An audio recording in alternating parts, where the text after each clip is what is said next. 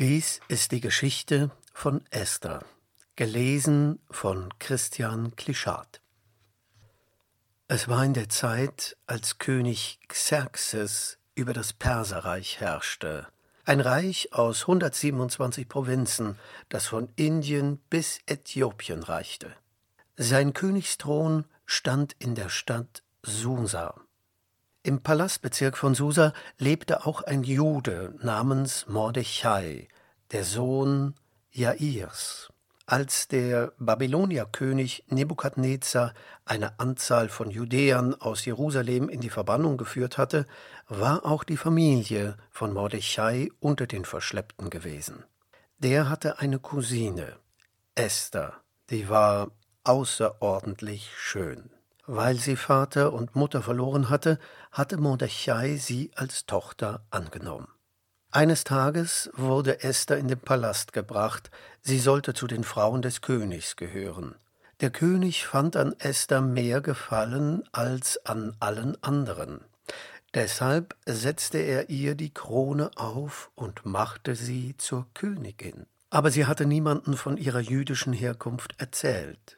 Mordechai ging täglich vor dem Hof des Harems auf und ab, um zu hören, wie es Esther erging und was mit ihr geschah. Gerade damals nun begannen zwei Torwächter eine Verschwörung. Sie waren unzufrieden mit dem König und beschlossen, ihn umzubringen. Mordechai, der inzwischen ebenfalls in der Palastwache arbeitete, erfuhr davon und sagte es Königin Esther. Sie meldete es sofort dem König, die Sache wurde untersucht und die Verschwörung aufgedeckt. Einige Zeit später erhob König Xerxes Haman, den Sohn von Hamedata, zu seinem ersten Minister. Alle königlichen Beamten in der Torhalle des Palastbezirks knieten vor Haman nieder und beugten sich tief vor ihm, wie der König es befohlen hatte. Mordechai aber blieb stehen und beugte sich nicht. Die Leute des Königs fragten ihn, Warum gehorchst du nicht dem Befehl des Königs? Weil ich Jude bin, sagte er. Tag für Tag setzten sie ihm zu, Haman diese Ehre zu erweisen, aber Mordechai hörte nicht darauf. Haman war wütend, als man ihn darauf hinwies, dass Mordechai sich nicht vor ihm niederwarf aber es war ihm zu wenig, nur ihn selbst zu bestrafen, und so plante er, alle Juden im Reich umzubringen. Unter einem Vorwand brachte er den König dazu, ihm zu glauben. Auf Anordnung des Königs machten sich die Kuriere eiligst auf den Weg, auch im Palastbezirk von Susa wurde der Erlass bekannt gemacht. Darauf ließen sich der König und Haman zu einem Trinkgelage nieder, die ganze Stadt aber geriet in große Aufregung. Als Mordechai erfuhr, was vorgefallen war, lief er voller Klage durch die Stadt. Als Esther davon hörte, fühlte sie sich machtlos. Niemand durfte ungefragt zum König, nicht einmal sie. Mordechai ließ ihr ausrichten, denke nicht, dass du im Königspalast dein Leben retten kannst, wenn alle umgebracht werden. Du darfst jetzt nicht schweigen. Wer weiß, ob du nicht genau deshalb zur Königin geworden bist. Esther verstand. Sie ließ Mordechai die Antwort bringen, Fastet und betet für mich, ich werde zusammen mit meinen Dienerinnen dasselbe tun, dann gehe ich zum König, auch wenn es gegen das Gesetz ist. Komme ich um, so komme ich um. Und so geschah es. Esther wagte sich zum König, der gerade auf seinem Thron saß. Als er sie entdeckte, hielt sie den Atem an. Als er ihr das goldene Zepter entgegenstreckte, atmete sie auf. Das war das Zeichen, dass sie zu ihm kommen durfte. Der König fragte sie, Was führt dich her, Königin Esther? Ich will dir jeden Wunsch erfüllen. Esther antwortete, Mein König, wenn es dir recht ist, dann komm doch heute mit Haman zu dem Mahl, das ich für dich vorbereitet habe. Schnell holt Haman herbei, rief der König, damit wir Esthers Einladung folgen. So kam der König mit Haman zu Esthers Mahl.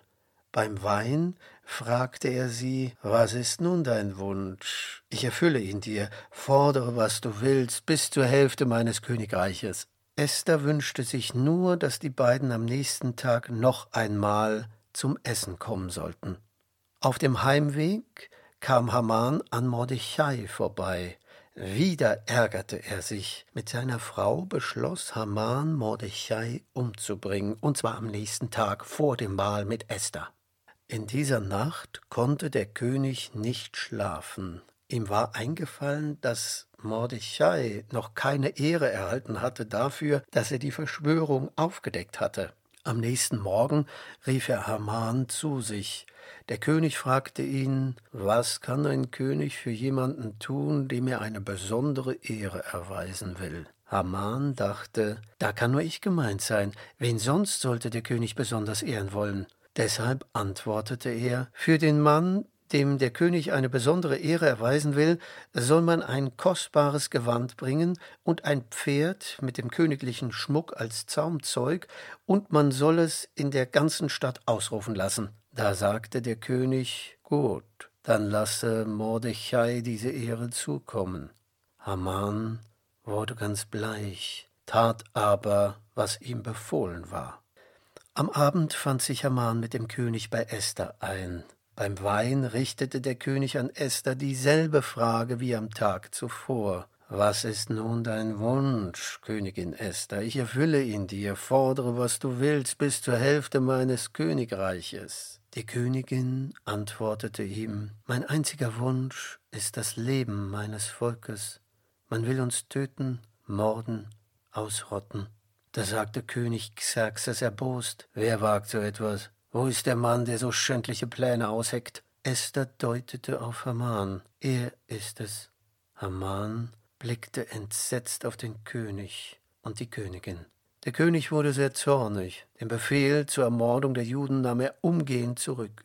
Haman aber fand das Schicksal, das er für Mordechai vorgesehen hatte. Mordechai schrieb die Ereignisse dieser Tage auf und schickte an alle Juden in allen Provinzen des Königs Xerxes nah und fern einen Brief. Darin ordnete er an, jährlich die Erinnerung an die Tage, die ihnen Ruhe und Rettung vor ihren Feinden gebracht hatte, und an den Monat, in dem sich ihr Kummer in Freude und ihre Trauer in Jubel verwandelt hatten, zu feiern. An diesen Tagen sollten die Juden feiern und sich gegenseitig auserlesene Speisen zusenden. Außerdem sollten sie den Armen Geschenke machen. Die Juden folgten der Anordnung Mordechais und begingen von da an Jahr für Jahr das Fest, das sie damals nach ihrer Rettung gefeiert hatten.